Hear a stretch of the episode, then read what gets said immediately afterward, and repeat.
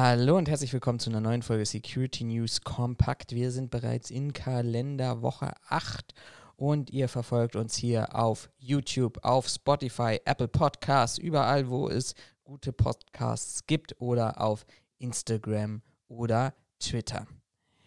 Auch diese Woche habe ich wieder vier Themen mitgebracht und diese vier Themen wollen wir uns mal ein bisschen näher beschauen, anschauen. Ich würde sagen, herzlich willkommen, 21. Jahrhundert der Berliner Polizei. Festgestellt, dass man nicht mehr so arbeiten kann, wie man eigentlich ja die letzten Jahrzehnte gearbeitet hat. Und dann bleiben wir auch tatsächlich in Berlin, denn es geht um Datenleaks und um Probleme und um eine Studie der Amadeo Antonio Stiftung während der Corona-Pandemie zu Rechtsextremismus in Europa. Dann schauen wir mal außerhalb von Deutschland, außerhalb von Europa, nämlich nach Israel in den Medien gewesen mit einer sehr zielgerichteten, stringenten ähm, ja, und erfolgreichen Impfstrategie offensichtlich und was dort passierte im Kontext vom Anlaufen von Veranstaltungen. Ich glaube, auch das können wir hier in Deutschland erwarten. Von daher sollten wir uns das mal anschauen.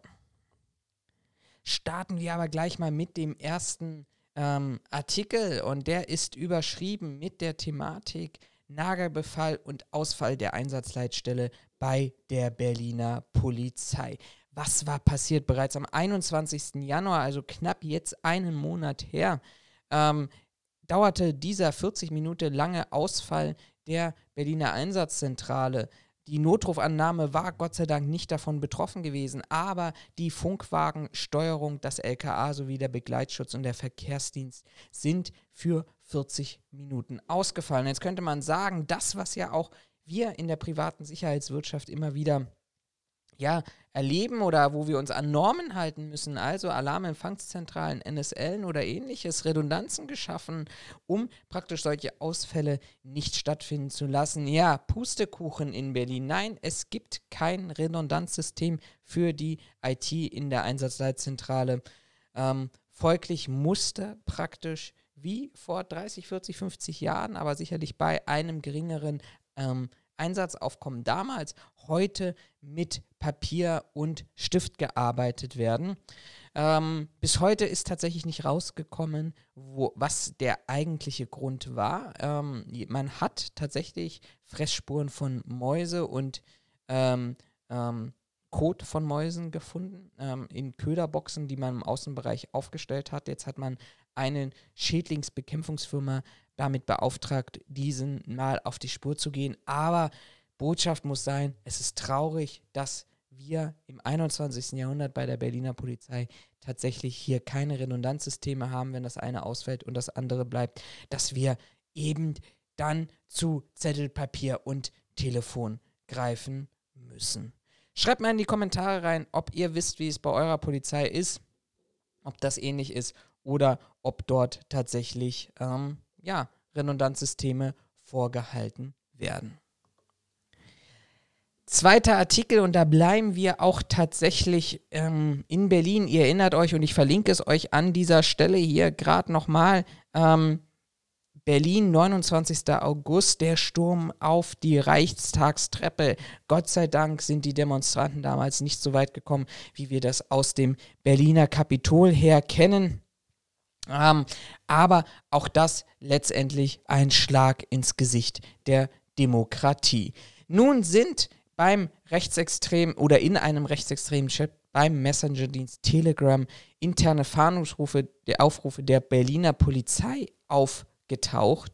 Auch ähm, dieser Chat letztendlich auch betitelt mit ähm, Sicherheitsinformationen für Nationalisten, glaube ich, ist die Überschrift dafür. Ähm, man ist sich jetzt gerade uneins, wo kommen diese Informationen her. Bereits vorletzte Woche Freitag hatte ein Berliner Journalist über die internen Fahndungsaufrufe getwittert gehabt. Ähm, vieles von diesem, ähm, von dieser Nachricht, die dort in den Telegram-Chat aufgetaucht sind, deuten darauf hin, dass es tatsächlich ähm, darum geht, dass ähm, dieser Twitter-Aufruf aufgegriffen wurde.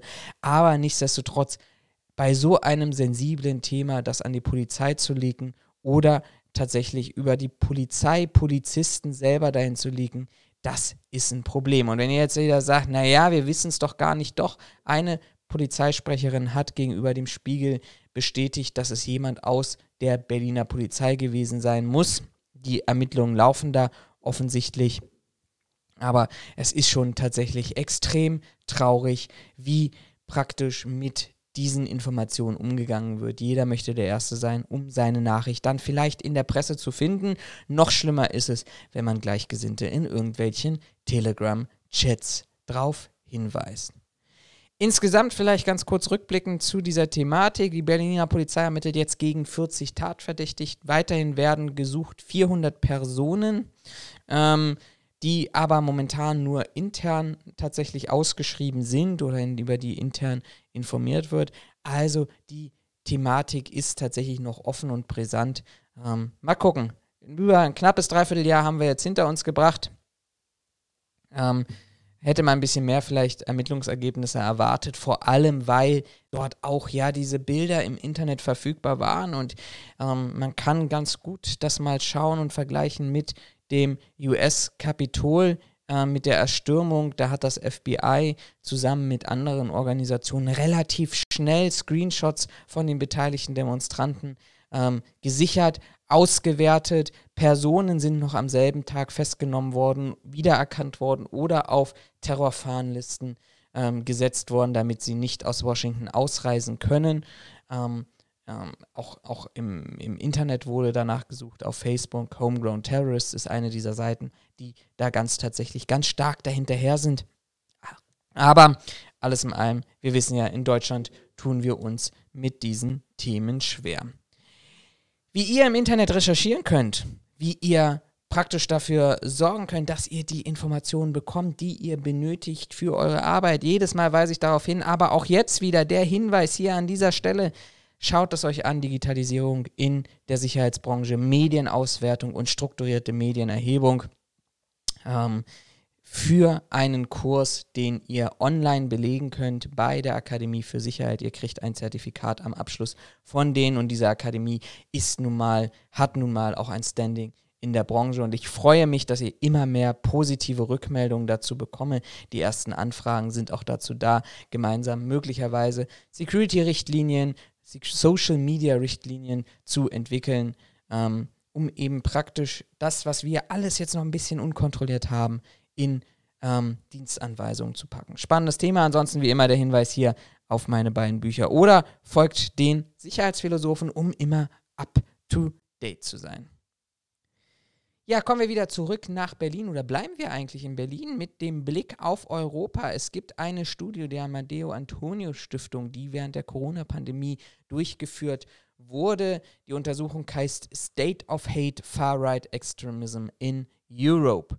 Ähm, und daran beteiligt ist auch die britische Nichtregierungsorganisation Hope Not Hate. Ähm, und man hat hier 12.000 Bürger in acht europäischen Ländern ähm, zu politischen und gesellschaftlichen Themen befragt. Und man muss tatsächlich sagen, Antisemitismus ist nicht nur in Deutschland Kernbestandteil der Corona-Hetze. Ähm, das finden wir in ganz Europa. Und das ist ja immer das, was wir in unserem Podcast sagen, aber genauso auch, glaube ich, die Politik immer wieder sagt. Wer Kritik und vielleicht auch berechtigte Kritik einfach aus den eigenen Sorgen und Nöten heraus an der Corona-Politik äußert, der stellt sich definitiv nicht auf diese Stufe. Aber das, was wir eben sehen und nicht, nicht umsonst werden eben ähm, so Organisationen wie Querdenken 711 vom Baden-Württischen Verfassungsschutz beobachtet, die Reichsbürgerszene vom Verfassungsschutz beobachtet. Wenn da aus berechtigten Corona-Demonstranten vereint mit esoterischem Schwachsinn kombiniert mit Rechtsextremismus. Solche Personen wie unter anderem ja auch Attila Hildmann entstehen, der ganz offen und die Staatsanwaltschaft Cottbus ermittelt ja in etlichen Fällen gegen ihn antisemitische äh, Botschaften transportiert und Volksverhetzung transportiert, dann ist das gefährlich und da muss man sich als derjenige, der Sorgen um seinen Betrieb, um seinen Einzelhandel oder ähnliches hat, klar von distanzieren und schauen, wie ich möglicherweise andere, ähm, ja, Protestformen wähle, die nicht von solchen Organisationskreisen unterlaufen werden. Aber nicht nur Deutschland mit eben Reichsbürgerszene, Querdenkerszene steht im Fokus. Die Gelbwesten in Frankreich, nationalistische Bestrebungen in den Niederlanden, Italien, Griechenland, Osteuropa, Polen etc. Das ist tatsächlich eine Stärkung, die wir dieser, in diesen Gruppen gerade ähm, sehen. Und das ist natürlich auf der einen Seite die Verbindung von lokalen Ereignissen mit internationalen Entwicklungen. Und wenn dann noch sowas wie QAnon-Ideologie oder ähnliches hinzukommt, dann wird das ein ganz, ganz gefährliches ähm, Mittel. Die Stiftung kommt zu einem Ergebnis, das, was ich gerade eben auch gesagt habe, wenn wir über Maßnahmen diskutieren oder die Diskussion über Maßnahmen gegen die Corona-Pandemie-Politik, hat in vielen Bereichen tatsächlich eine normale politische Debatte verdrängt. Negative Einstellungen gegenüber Teilen der Bevölkerung oder Minderheiten geschürt und das führt dazu, dass praktisch aus diesen Kräften, die da auf der einen Seite entstehen, Rechtsextremisten schöpfen, mindestens, und das ist die positive Botschaft, so lange oder nur so lange, bis wir eine gewisse Normalität wieder ähm, in Deutschland oder auch in der Welt und Europa haben. Letzter Beitrag für heute und da gucken wir mal nach Israel rüber, weil Israel, habe ich ja gesagt, ähm, tatsächlich eine sehr, sehr starke Impfpolitik hat, eine sehr erfolgreiche Impfpolitik auch hat. Ähm, und Israel hat seinen Fans angeboten, als erstes Land weltweit praktisch ab letzten Sonntag, nee, ab diesem Sonntag, also ab gestern, wenn ihr es am Montag hört, wieder zurück in die Stadien zu erlauben. Natürlich nur geimpfte Fans ähm, und hatte ein Konzept vorgelegt, das besagt 500 Fans pro Spiel. Jetzt kann man sagen, wow, die Fans oder die Vereine freuen sich. Ähm, die Fans freuen sich, dass zumindest ein Teil wieder in die Stadien hineinkommen kann. Pustekuchen. Sowohl Fans als auch Vereine lehnen dieses Konzept ab. Warum? Die Clubs sagen, der Aufwand, den sie betreiben müssten, um 500 Fans ins Stadion zu lassen, unter anderem auch die Kosten für die Sicherheit, die sind einfach viel, viel, viel zu hoch. 30 Prozent wäre die Mindestforderung, ähm, um praktisch dort eine gewisse Wirtschaftlichkeit zu erreichen. Ähm, und Ultras einer bestimmten äh, Fangruppierung aus Tel Aviv hatten angekündigt, dass sie mit 5000 Menschen zum Stadion marschieren. Also auch da ist die Akzeptanz nicht hoch, um praktisch zu akzeptieren, dass nur ein Teil wieder ähm, in die Stadien kommt. Zudem viele sehr praktische Probleme, wie und wer kontrolliert, ob die Fans wirklich geimpft werden, dürfen Getränke und Speisen verkauft werden, dürfen Plakate, Choreografien im Stadion umgesetzt werden. Alles das ist tatsächlich ja offen.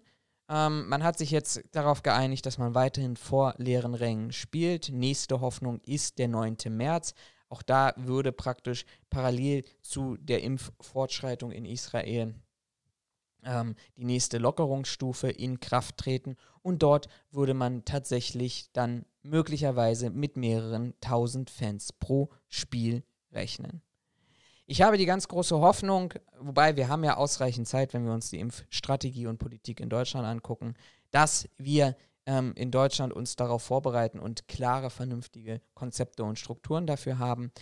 Ähm, wir können gerade an anderen Ländern lernen, was schief läuft. Ich sage immer wieder, das ist das, die erste Pandemie, die wir haben. Es passieren hier nun mal Fehler und diese Fehler dürfen auch gemacht werden. Nur wenn wir jetzt praktisch in Israel, in Tel Aviv sehen, was dort passiert, dann können wir gleichzeitig auch uns schon mal darauf vorbereiten und dann bestimmte Fehler nicht machen mit einem vernünftigen Konzept.